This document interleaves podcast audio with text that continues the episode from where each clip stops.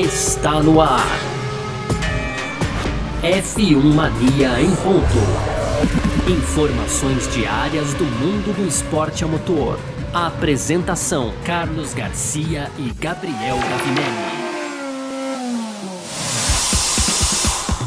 É isso então, valeu demais pela sua presença, valeu você que tá ligado com a gente por aqui, tá no ar, hein? Chegamos, mais uma edição do nosso podcast F1 Mania em ponto, é, já arrumando pro final da semana aí, esse final de semana tem corrida e estamos aqui sempre de segunda a sexta com um resumo do que tá rolando aí no mundo do esporte a motor para você que curte, tá certo? Curte bastante, então vai lá também no nosso site no f1mania.net para você ficar ligado em detalhes de tudo que tá rolando aí no mundo do automobilismo, aproveita, segue a gente nas redes sociais, no Twitter, Facebook, Instagram, sempre procurando aí por site F1 Mania. No YouTube, você, a gente tem canal também, você pode fazer a sua inscrição e, claro, ativa as notificações aí no seu agregador de, de podcast para você ficar ligado quando saem os produtos da casa por aqui também. É, tem Mundo Afora no ar e a gente vai falar depois no final dessa edição que a gente fala um pouquinho sobre o Mundo Afora de hoje.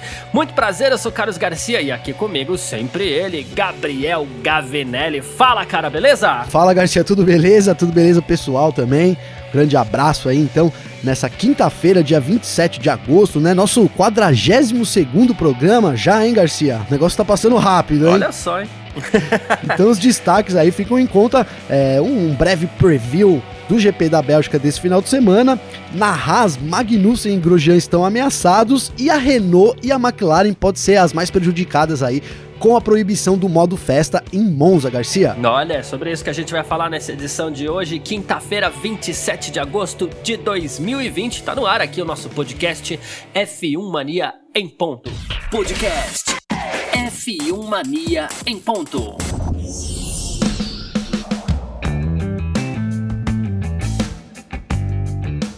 Fórmula 1 está de volta neste final de semana. Tem Grande Prêmio da Bélgica, sete etapa desse, sétima etapa desse Mundial 2020, diferente da Fórmula 1, né? E amanhã já temos inclusive atividades de pista, temos treinos livres. Claro, a gente vai falar sobre isso bastante na edição de amanhã, mas a gente já antecipa um pouquinho tudo que vai rolar nesse final de semana, né? É, por exemplo, nas pistas aí, para começar a falar desse Grande Prêmio da Bélgica, vai ter uma restrição a mais mais aí nos limites de pista, né, para a prova desse final de semana. A gente, não só para a prova, como para os treinos também, a gente vem comentando sempre aqui a cada etapa sobre é, os limites de pista, que a FIA tá muito de olho e também, assim, instala, com a instalação dos sensores que anulam as voltas dos pilotos, né? Então, é, isso na, na, qualificação, na qualificação e nos treinos anula a volta dos pilotos. Na corrida, é, se o piloto cortar a pista vamos dizer assim, três vezes, né, por trás da zebra,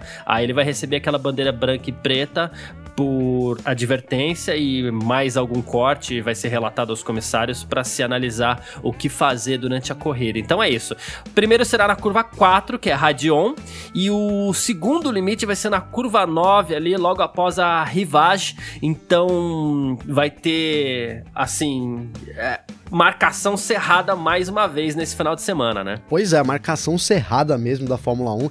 É, eles vêm, vêm fazendo isso em todas as etapas desse ano praticamente. A gente teve alguns limites alterados, né? Então o uso de sensores, a tecnologia da Fórmula 1, que até foi criticada pelo Marco alguma, alguns dias atrás, né, Garcia? Então isso é. possibilita a gente ter é, esse avanço e, e, e não depender dos comissários para avaliar todas as disputas de pista, todas as, as, é, as ultrapassagens de limites da pista. Então, o, o, sistema que faz isso e já avisa ali o, o Michael Masi, então, que, que isso está acontecendo. Por isso a gente tem é, ano após ano essa, essa melhoria, né? Porque com certeza é, o piloto passar ali por, por fora da, da, da, área permitida, a gente, a gente ganha um tempo muito grande, né?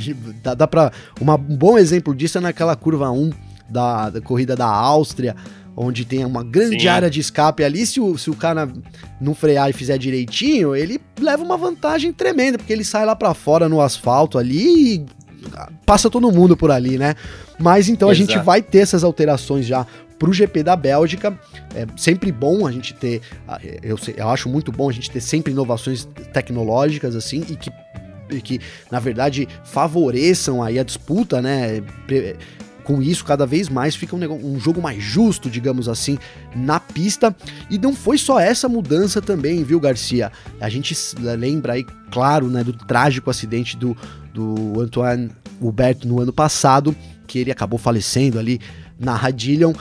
E para esse final de semana, então, eles aumentaram, né? Eles dobraram a fileira ali. Era um ponto do circuito que tinha apenas duas fileiras de pneus, e, ao contrário de, da maioria do, do circuito que, tão, que, que, é uma fileira, é, são quatro fileiras, então, né? E ali, como ela é a Sim. saída do box, para quem não sabe, aquela, aquela área da Raidillion ali é a saída original dos boxes, né? É por ali que sai, ali sim, tem uma saída sim. dos boxes da pista. Então ali eles colocaram apenas duas fileiras de pneus e a Fórmula 1 acredita que é, essa, essa, essa dupla fileira foi, na verdade, não dá para dizer que foi o responsável pela morte do, do Uber, porque foi realmente uma tragédia, mas que isso colaborou para que ele fosse lançado no meio da pista e depois tenha sido atingido pelo carro do Juan Manuel Correia, já que a, a dupla é, barreira de pneus não era suficiente para absorver tanta força tanto impacto, então a gente vem já nesse final de semana aí com algumas alterações é, no quesito segurança também para os pilotos, viu, Garcia? Exatamente. A, a verdade é assim, acidentes de auto, no automobilismo eles têm uma similaridade com acidentes de avião, né? É, geralmente uma conjunção de fatores ali é, faz com que você analise tudo o que aconteceu em detalhes e com todo cuidado, claro, e depois dessa análise você faz o que? Você tenta evitar que novos acidentes aconteçam. Inclusive a gente fala muito do acidente do Ayrton Senna até hoje porque ele deixou um legado para a Fórmula 1 de segurança, inclusive, né? Mas pois assim, é. É, com relação às barreiras de pneu, o que acontece? O que, é o estudo que você fez? Quando ela não é capaz de absorver todo o impacto, o que, que ela faz? Ela joga aquele impacto de volta, é lei da física, né? Então você tem uma reação igual ou contrária, né? a, nesse caso, a força que a barreira de pneus recebeu, ela não consegue absorver tudo aquilo, ela joga o carro de volta para a pista. No que o carro voltou para a pista, ele foi acertado pelo Juan, Juan Manuel Correa. Inclusive, a gente falou ontem, inclusive, que ainda tem graves lesões, ainda tem. É, ele não voltou a correr e tudo mais. É, o, o, que se espera é que, no caso de você dobrar as barreiras de pneus, você colocando quatro barreiras de pneu ao invés das duas que, que, que, que tinha originalmente, um carro que bater ali na mesma velocidade, na mesma força, com o mesmo peso, ao invés dele bater e ser jogado de volta para a pista, ele vai bater e vai ficar. Essa é a ideia, né? Sim. É, então, assim, para evitar uma colisão contra o carro, para evitar o que aconteceu no ano passado. Claro que a gente sabe que, é, é, é assim, instala-se quatro barreiras de pneu ao invés de duas. Aconteceu um acidente amanhã e esse acidente não vai ser igual, né? Pode ter algum tipo de, de, de consequência trágica também, mas esse Sim. tipo, esse acidente, na, na, na, na, no formato como ele aconteceu no passado, muito provavelmente será evitado, porque esse é o estudo físico que se faz, né? A barreira vai absorver a, o choque e vai tentar manter o carro ali parado para que não, não, não, tenhamos uma repetição do que aconteceu no passado. Se ah, nada mais nunca vai acontecer, não quer dizer isso, porque não dá para prever, infelizmente, a gente não consegue prever tudo, a gente aprende com os acidentes que acontecem ao longo dos anos aí, por isso essa similaridade com o que eu citei dos acidentes de avião, né? Muito bem citado, viu, Garcia? Eu acho que ficou muito claro aí para quem tá ouvindo a gente, para mim também aqui. É, essa explicação foi muito boa do ponto de vista de que, porque às vezes a gente fala, vão, colocar os quatro pneus lá, e aí, aí todo mundo já pensar, ah, então nunca mais vai ter um acidente lá fatal. E não é, isso não realmente não é verdade, né?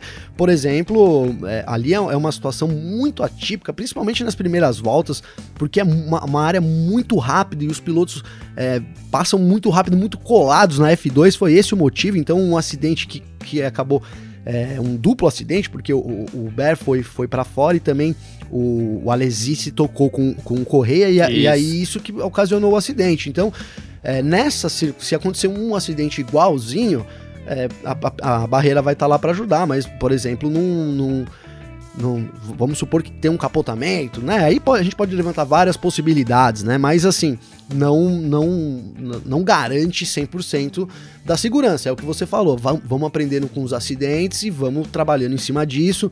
É muito bem citado o legado do Senna, né? O quanto a Fórmula 1 melhorou depois que o Senna acabou é, precisando, vou colocar assim, precisando morrer, então para mostrar uma, uma série de, de, de coisas a serem melhoradas e, e arrumadas, digamos assim, na Fórmula 1, e o, o também é mais um caso desse, e, e, e, sempre é, não tem jeito. Né? A gente vai aprendendo com os erros e a Fórmula 1 também. Exato, porque basicamente o acidente aconteceu porque é, alguém escapou da pista, era começo de corrida, os carros estavam todos juntos ainda, e então quando alguém escapa, quando alguém bate, quando alguém roda e os carros estão muito juntos, sempre tem alguém que assusta, comete um erro, tenta, ou então tenta no reflexo escapar daquela rodada, daquele acidente para evitar uma colisão, e isso pode gerar uma reação em cadeia, foi o que aconteceu no passado, infelizmente pro Ruberi e pro Juan Manuel Correia, é, as consequências foram trágicas, né, o, embora o Juan Manuel Correia esteja ainda bem vivo, né, mas assim, foi isso que aconteceu. Então estuda-se o que aconteceu para evitar exatamente aquilo. E neste final de semana, inclusive na Bélgica,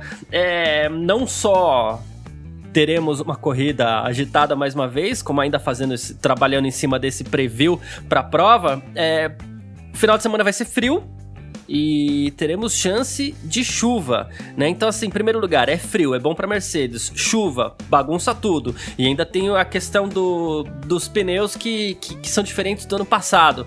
É, vai mudar um pouquinho, vai bagunçar, vai misturar um pouquinho as coisas por aí nesse final de semana, talvez, né? Ah, vai.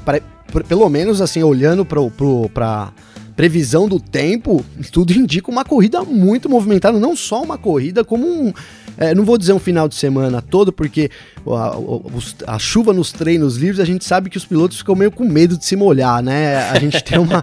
já então, já vamos nos preparar para treinos livres. É, não vou dizer morno porque vai estar tá um pouco frio, mas treinos livres sem muita movimentação de pista, porque a gente sabe que é isso que acontece. Mas aí, é, então contando aí pro pessoal, a previsão hoje, né? Porque isso pode mudar, mas a previsão hoje para o final de semana da Bélgica é, é, de que amanhã, então a gente tem a, na sexta-feira os primeiros treinos livres, 60% de chance, isso cai para 50% durante o sábado da, da qualificação e aumenta então para 80% no domingo. Então tudo indica que é quando interessa, que é quando interessa, né? Que é quando interessa. Então tudo indica que o tempo, né, a condição climática vai ser o grande o grande a grande questão, a grande chave nesse final de semana, ao contrário do que se falou sobre os pneus Pirelli, né? Então, para explicar um pouco pro pessoal, no ano passado a, a Pirelli é, levou os pneus, a, o grau de dureza, o maior grau de dureza para lá, porque é uma pista que exige muito dos pneus, o asfalto é, é abrasivo, é uma pista de várias curvas de alto, então é, é também uma das, das pistas mais exigentes para os pneus da temporada.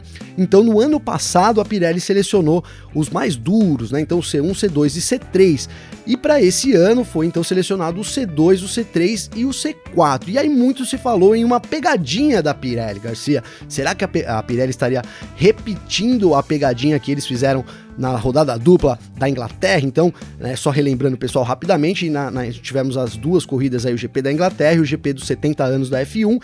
E no GP dos 70 anos da F1, a, a Pirelli preparou, entre aspas, aí uma pegadinha para as equipes e colocou um, um grau de, de, de, maciez a mais dos pneus, e isso complicou toda a vida da, da, Mercedes, principalmente. Acabou até a gente teve então a vitória do Max Verstappen, a única vitória de uma equipe não Mercedes na temporada.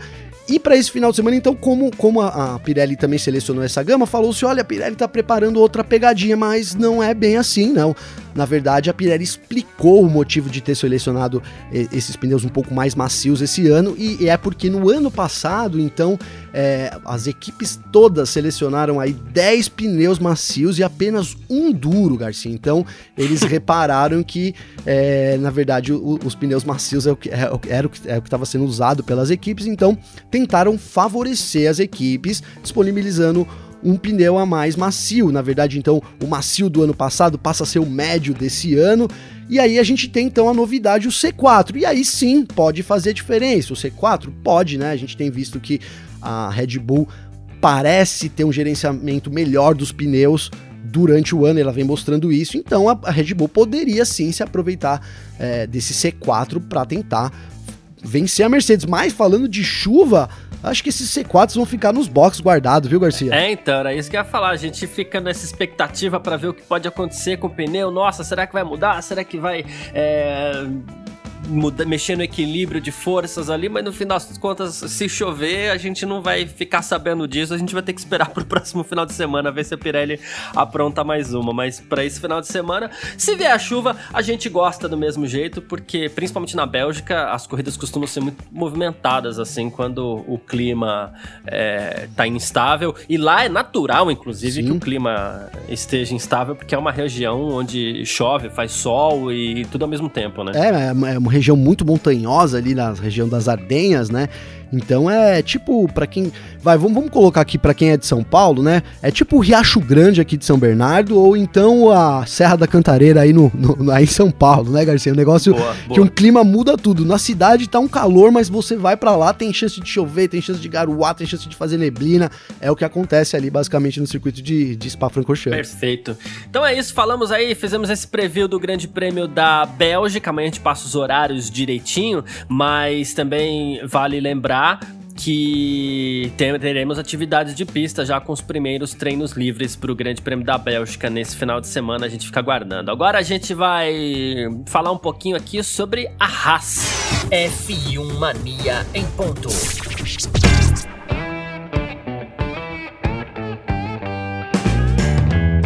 Olha só, o assunto agora é equipe Haas, né? A gente falou um pouquinho sobre a Haas já essa semana e tudo mais. A gente falou sobre o Gene Haas, sobre a assinatura do, do, do Pacto da Concórdia e tudo mais. O fato é, teremos a equipe Haas na Fórmula 1 no que vem. Ótimo, perfeito, beleza. E a gente chegou, inclusive, já a comentar aqui no nosso F1 Mania em Ponto que para o ano que vem a Haas estaria pensando em pilotos cujo principal, digamos assim, atributo seja o talento, né? A Haas chegou a citar, ah, não, nós não vamos mudar a nossa dupla, porque é uma dupla que precisa entender melhor os pneus, precisa entender melhor isso, melhor aquilo tal, mas para ano que vem já se fala em talento.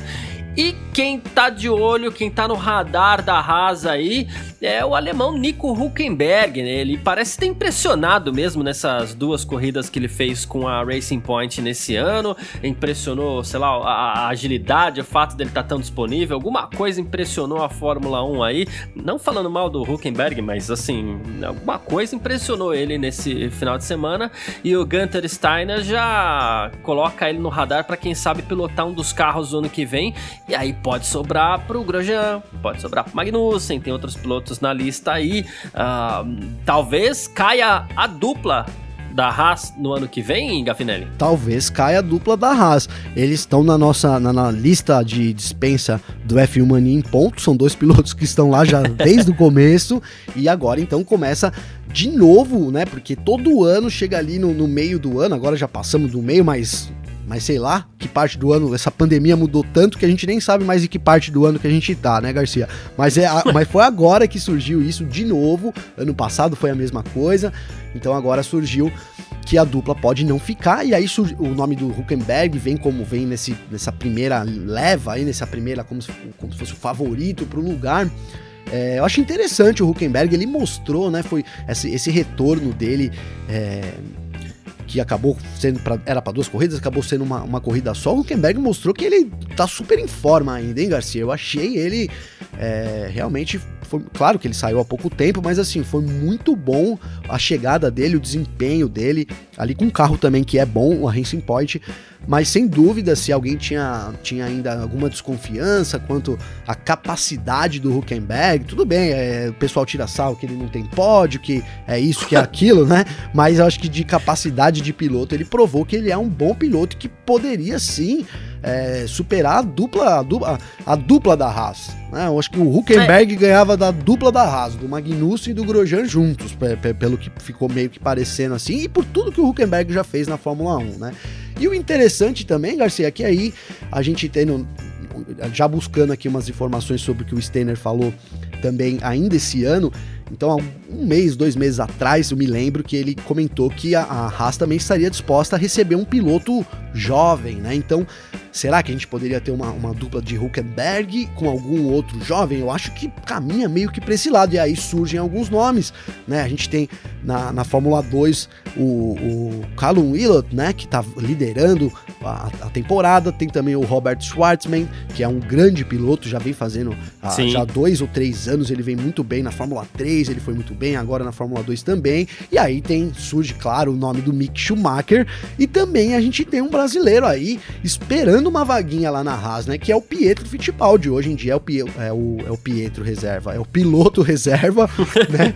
Então ele tá ali esperando uma vaguinha, quem sabe pode pintar alguma coisa pro Brasil também no grid de 2021, Garcia. É verdade, o Pietro já tá esperando há um tempo, agora ele conseguiu superlicença, ele tá pronto, se mostra prontinho para eventualmente assumir o carro, a equipe gosta dele, inclusive a equipe gosta do, do, do, do feedback que ele passa sobre o carro, inclusive. A gente tem esses dois da Fórmula 2 aqui, né, o Ailo e o Robert Schwartzman, que estão bem, é, mas acredito que eles estejam um passo atrás do Mick Schumacher, porque a gente não pode esquecer que o Mick Schumacher veio com o apoio da Ferrari ali, tá na academia da Ferrari, e ele talvez é, fosse o favorito, porque ele teria apoio da equipe italiana para conseguir um lugar na Haas, já que a Haas é uma espécie de equipe satélite da Ferrari, então esse lugar talvez estivesse sendo esquentado para ele, então a dupla seria basicamente de dois alemães aí, o Mick Schumacher e o Nico Huckenberg. Ah, como eu falei, o Pietro, é, ele tá nessa fila, em algum momento parecia que ia dar tudo certo para ele, as coisas não aconteceram. A Haas, inclusive, insiste, né? Insistiu por muito tempo nessa dupla Magnussen Grosjean, que inclusive ninguém entende ao certo por que tanta espera para trocar pelo menos um dos dois pilotos, né? Mas também não acredito que a dupla pudesse ser Mick Schumacher e, e, e Pietro Fittipaldi, já que seriam dois novatos, assim. Não sei se é o caso para uma equipe como a Haas. E tem o Sérgio Pérez ainda, que caso realmente saia da Racing Point para dar lugar para o Sebastian Vettel, ele vem com um patrocínio pesado aí que ele pode colocar isso na Haas e ele seria muito bem-vindo lá com esse dinheiro que ele carrega aí do principalmente o dinheiro que vem do Carlos Slim, né? Já sobre o Nico Huckenberg, eu queria fazer um comentário aqui. A gente brinca muito com relação a, a esse lance da lista de, de dispensa, né? Pilotos que talvez não sirvam mais para Fórmula 1 e a gente, né, tem a nossa lista que às vezes é bem grandinha, inclusive. Verdade. É, e, o, e o, é, e o Magnussen e o Grosjean, eles provavelmente ocupariam todas as listas de, de, de de dispensa de fãs de Fórmula 1, exceto dos fãs do Grosjean ou do Magnussen. Mas pois eu vou é. te falar uma coisa, contrariando boa parte das pessoas aí também que acompanham a Fórmula 1 de perto, né? Se eu fosse fazer uma lista de dispensa no ano passado, para esse ano, o Huckenberg estaria na minha lista de dispensa no passado, tá? Então, assim, porque Pô, tem razão. É, é, mais um tem razão, é mais um daqueles pilotos, é, voltando lá pro ano passado assim, é mais um daqueles pilotos que tudo bem, anda bem, é rápido, ok, tá, mas também nunca vi fazer nada de muito diferente, assim, sabe? Então, estaria na minha lista de dispensa o Huckenberg no ano passado. Ou seja, por que, que tô falando isso? Porque talvez para mim não tem cara de ser a opção ideal para nenhuma das equipes do grid para 2021. É, sem dúvida, se eu tivesse que escolher entre o Pérez e o Huckenberg, eu escolheria o Pérez de olho fechado, né? Porque eu acho que o Pérez tem tem mais, sei lá, ele, ele aparenta ter mais gana de vitória. Não sei se é essa a palavra certa para usar, mas o, o, o, Huckenberg sempre foi muito conformado ali, pareceu, né? A gente não sabe o que se passa na cabeça das pessoas exatamente, mas ele sempre pareceu muito conformado com, com, com esse fato de de não conseguir pódios, né? Enfim, de estar tá sempre ali atrás. Mas ele é considerado um dos grandes pilotos no acerto dos carros, a, a Renault falou isso. E, e, então eu acho que, que aí na, na Fórmula 1 você tem que mensurar, né, Garcia? Você tem toda a razão em colocar ele na, na lista de dispensa do ano passado. Eu colocaria ele também. Mas aí hoje, olhando para a situação da Haas, é, é que pinta o Pérez, porque se não tivesse o Pérez, é o que você falou, é difícil uma equipe, ainda mais uma equipe pequena, trazer dois jovens assim, né? Fica muito complicado, muito como que difícil. vai desenvolver o carro, a, é, eles não, a, os pilotos, por melhores que eles sejam, eles não têm um, um grau de comparação com outros, né, com outras temporadas, com outras situações que com certeza favorecem muito nesse, nesses ajustes finos aí do carro e também no, no, indicam o desenvolvimento para a fábrica, né? O piloto ali indica o que precisa ser, ser desenvolvido, o que, o que mais está faltando. Então ele é um trabalho de muita harmonia, como a gente diz, é, o trabalho na Fórmula 1 é, é, longe de ser individual, apesar de um ganhar. Na verdade, é uma equipe, e aí é uma equipe, é uma fábrica, é muita gente envolvida. Então, o piloto número um da equipe, vamos dizer assim, o piloto mais experiente, ele é responsável por toda essa cadeia. Então, é difícil imaginar uma, uma Haas sem alguém experiente. E aí surge sim, né? O Huckenberg que estava na dispensa, ele acaba vendo como um nome forte, né? A gente vai ter que se conformar, ele vai chegar para ficar ali desenvolvendo o carro, porque realmente, ainda mais na Haas, vai ser muito difícil do Huckenberg conseguir mais do que, que ali ficar no pelotão intermediário. Mas vai ser uma situação interessante. E acho que se o Vettel, então, realmente confirmar na Racing Point. Aí é, vamos ver como é que fica na, na, na Alfa Romeo, porque a Alfa Romeo também tem vaga ainda. Mas aí parece que fica difícil para alguém disputar uma vaga com o Pérez depois, a partir do momento que ele fala, ó, oh, eu saí aqui da Racing Point, então agora eu vou para alguma outra equipe. E aí ele vai poder entre aspas, escolher ali o que tem as vagas restantes e, e o que ele optar, o que ele chegar para negociar. Inclusive, ele já diz que está em negociação. Vai ser muito difícil para a equipe dizer não, é, porque o, Pérez é um bom piloto, tem experiência e traz uma, uma bagatela enorme de dinheiro com é, ele. Chega o Pérez e a maletinha né, de dinheiro lá na equipe. Fala assim: escutar, vocês estão interessados, né? Abre a mala aí, deixa não eu ver o que como. tem aí, né? né? E, e, se fosse um piloto ruim, você poderia até dizer, ah, mas não, né? Os caras não estão pensando em grana, mas ele não é um piloto ruim, ele é um piloto bom, um piloto promissor, um piloto experiente. É, enfim, acho que é uma boa medida para uma equipe pequena, ainda mais tratando-se de, de, da, da, mala do dinheiro. Perfeito, é isso. Falamos aqui de da Haas, da dupla de pilotos, o que pode acontecer no ano que vem. E agora a gente parte aqui para falar um pouquinho mais de bastidores, falar de Renault, McLaren, de Helmut Marko, de Toto Wolff, no, nossa, na nossa reta final do F1 Mania em ponto de hoje. F1 Mania em ponto. Muito bem, então, bora para nossa reta final do F1 Mania em Ponto dessa quinta-feira por aqui.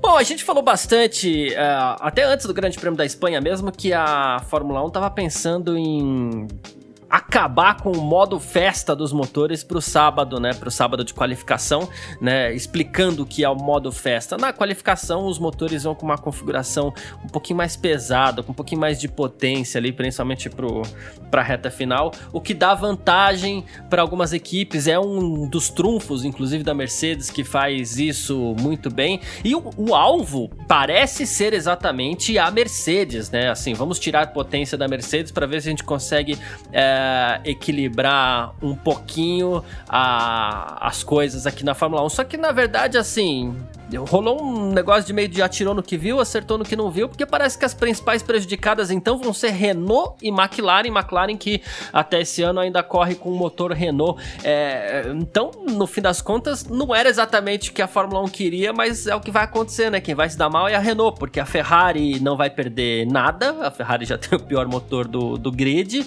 e a, os motores da, da Honda não tem uma grande vantagem assim no sábado. É, fica ruim para Renault e para McLaren, né? Com certeza, vai ficar. A gente tinha já falado sobre esse tiro errado aí da, da FIA, né? Porque, na verdade, é para acertar a Mercedes. Só que as mais afetadas já, pensando só em Mercedes, tá? Seriam já as equipes clientes, com certeza, né? Então, a é. Williams é. e a Racing Point já seriam mais afetadas do que a Mercedes. E agora, então, surge que a Renault poderia ser mais afetada do que a Mercedes ainda, né? Porque a gente sabe, a Mercedes tem, é, é, é, tem, tem uma sobra de motor muito grande, né, Garcia? Então, eles poderiam até compensar isso no domingo, porque utilizando menos potência, não utilizando o modo festa no sábado, dá para dizer que o motor ficaria um pouco mais conservado para a corrida do domingo, então que eles poderiam forçar um pouco mais o domingo. Só dito isso, já talvez já anulassem essa essa vantagem que eles queriam quebrar da Mercedes. Eu acho sim que essa medida vai atingir as equipes menores com tudo, porque são elas aí que dependem, ainda mais na briga do pelotão intermediário ali das posições, tá tão apertado, então quem, quem não puder usar esse recurso é, vai sair atrás. Segundo a, a publicação do, do, jornal espanhol, né, do AS, então eles colocam aí que a Honda não usa muito o, o, esse modo festa, aparentemente não usa muito, a Ferrari não tem, não vai ter que reduzir, na verdade, nada, então afetaria a Renault e, e a Mercedes. A Mercedes é a Mercedes, vai, vai conseguir dar um jeito de se manter na frente, então já fica para as equipes clientes. Ou seja, é um, um tiro errado, bem, bem, bem isso que você falou, um tiro dado que acabou acertando né? Acabou acertando todo mundo ali, foi É. um tiro na multidão. É, bem isso mesmo. Falando ainda sobre essa questão dos bastidores, né? O Toto Wolff explicou aqui a, a- o motivo dele ter assinado o Pacto da Concórdia. Ele disse que sempre dissemos que queríamos continuar na Fórmula 1, então a assinatura não foi necessariamente assim tão surpreendente, mas estamos felizes por poder levar as negociações a uma conclusão positiva, né? Então ele falou é, sobre ah, o comprometimento da Mercedes com o esporte, que é muito grande, ansiedade para os próximos anos. É, diz que vai ser a maior transição que a Fórmula 1 já viu e diz que isso vai recompensar equipes ágeis e de mente aberta que podem se adaptar com sucesso às demandas das novas regras. Ok, essa é a declaração do Toto Wolff. E aí a gente ficou com uma dúvida, né? Porque a gente falou assim, poxa, é, a, a gente, a- o Wolff chegou a falar que ele poderia sair no final de 2021, mas assinou até 2025. Como é que fica? Aí a gente pega a declaração do Helmut que é consultor da Red Bull, é, também não se queixa do, do Pacto da Concórdia, e ele elogia a flexibilidade do novo contrato. E ele falou assim: o grande ponto é que você pode cancelar esse contrato todo ano, não é um contrato permanente como isso pode ser. O que acontece? As equipes não têm obrigação de ficar até o fim do contrato. Ele até lembra aqui que o contrato da Red Bull com a Honda termina em 2021 e ele não sabe depois o que a Honda vai fazer. Se bem que eu acredito que a Honda, pra Honda vai ser interessante continuar na Fórmula 1. Mas assim, vamos supor que ele deixa no ar. é, a Honda sai da Fórmula 1 em 2021 de novo. Ah, pode ser que a Red Bull novamente passe a repensar sua permanência na, na categoria. Lembrando que a Red Bull, inclusive, tem duas equipes e que a Mercedes já falou que se quiser ela sai. Então, deixa uma insegurança, um contrato diferente dos contratos que o Bernie Eccleston assinava, né? Nossa, é, é exatamente isso. Um contrato. O, o Bernie tinha o negócio, era 880 também, né? Tinha que assinar ali, era aquilo e acabou. E eu acho que essa visão do Bernie pro, pros dias de hoje seria ruim, Garcia, porque. Imagina, a gente tá numa pandemia, eh, nós tivemos acesso, claro que não são números oficiais, mas em estimativas de prejuízo das equipes de Fórmula 1, da Fórmula 1 também, e esse ano foi um ano assim terrível. É, era, se você pensar nu- numa repetição, uma coisa para você realmente ficar preocupado com o futuro do esporte. E mesmo assim, então eu acho que a Liberty conseguiu né, esse acordo. Infelizmente, o acordo, o pacto vencia esse ano, né? Isso são coisas do acaso, vencia bem, bem durante a pandemia. Então ficava muito difícil realmente é, para a Liberty poder ter que obrigar as equipes a ficarem até 2025, dada todas essas alterações. A gente tem alterações de regras, o, o- o Marco colocou muito bem é, sobre a permanência da- das fabricantes de motores, então a Honda, é, será que ela vai ficar? A gente acredita que sim, muito provável. Ela vem fazendo um trabalho incrível, voltou a vencer na Fórmula 1, não teria motivos para sair, aparentemente, a não ser financeiros. Mas isso pode sim acontecer. Então, essa, eu acho que por isso que a gente teve também essa assinatura, é, a gente colocou aqui, repentina, né? Tava uma confusão, várias reuniões, várias tretas ali no Zoom, e de repente, pum, todo mundo assinou, todo mundo contente, todo mundo feliz. Eu acho que a Liberty, é, na verdade, acatou muito do que as equipes pediam para poder garantir esse, esse contrato assinado. E aí deixa lá para frente, lá, para frente a gente vai melhorando aqui, vai melhorando ali e, e faz com que as equipes fiquem. Eu, eu acho que foi o pensamento que a Liberty teve para poder, é, pelo menos, postergar as coisas mais um pouco. Pois é, é, o que acaba sendo inclusive uma, uma faca de dois gumes aí, porque isso pode enfraquecer a Fórmula 1 a qualquer momento, tal, dependendo do que acontecer e tal. Mas a gente não tem como prever isso em detalhes, né? A gente apenas torce para que as equipes continuem todas na Fórmula 1 até 2025. Bom, é seguinte, é, antes da gente encerrar o nosso F1 Mania em ponto de hoje, eu vou lembrar sempre para você ativar as- notificações aqui no seu agregador de podcasts, tá? Para você ficar ligado quando saem os produtos da casa por aqui. Ontem à noite saiu o 16º episódio do podcast Mundo Afora, com Alexander Grunwald, Felipe Giacomelli e também o Leonardo Marçom. Então, o que eles vão falar dessa vez? O que eles estão falando? Eles analisaram o desempenho do, do Gianluca Petekoff, né, da Academia de Pilotos da Ferrari na Fórmula 3 regional europeia, onde ele venceu mais uma vez em Paul Ricard na França, vem liderando o campeonato, muito bem, por sinal. E passando também para a Fórmula Indy, o, o, eles três analisam as opções de futuro aí para o Hélio Castro Neves e para o Tony Canan, que nesse final de semana disputaram as 500 milhas de Indianápolis, sem público, é, não foi no mês de maio, aquela coisa toda. Eles vão falar aí sobre o futuro de Hélio Castro Neves e também de Tony Canan, dois pilotos que a gente gosta bastante. E a gente aproveita também para falar que a gente deu um jeitinho aqui de você que quiser comentar o F1 Mania em ponto, entrar em contato com a gente também, né? Através das nossas redes sociais mesmo, é assim que funciona, a gente conversa diretamente, não tem problema não. Quais são as suas redes sociais aí, Gavinelli? Então, é, eu uso mais o Instagram, mas você pode me achar lá no Instagram, então, arroba Gabriel Gavinelli, com dois L's aí, Garcia, né? E no Twitter eu tô como arroba G Gavinelli tá? Ótimo, você estando então... no meu Instagram também tem os acessos lá, dá pra você me achar no, no Twitter, enfim. Vai ser muito legal aí bater um papo com o pessoal, né, Garcia? Muito legal, pode mandar direct, mas para mim também, no, tanto no Instagram, que é carlosgarciafm, tá? E no Twitter tá lá só Carlos Garcia, arroba Carlos Garcia, dá pra achar, dá pra bater um papo lá, quiser fazer alguma pergunta, quiser fazer um comentário, alguma crítica, não tem problema também, a gente bate um papo aí nas redes sociais. O nosso F1 Marinho ponto volta amanhã, sexta-feira, já falando sobre as primeiras atividades de pista para o Grande Prêmio da Bélgica. Temos dois treinos livres amanhã, tempo real aqui na F1 Mania, com os comentários aí. É... E é isso. Grande abraço para todo mundo que ficou ligado com a gente por aqui, para você também, Gavinelli. Valeu, Garcia. Outro abraço aí para você, para todo mundo que acompanhou a gente. Então amanhã já, atividades na pista, voltamos com tudo aí no nosso F1 Mania em ponto, Garcia. Perfeito, abraço e tchau. Informações diárias do mundo do esporte a motor. Podcast F1 Mania em ponto.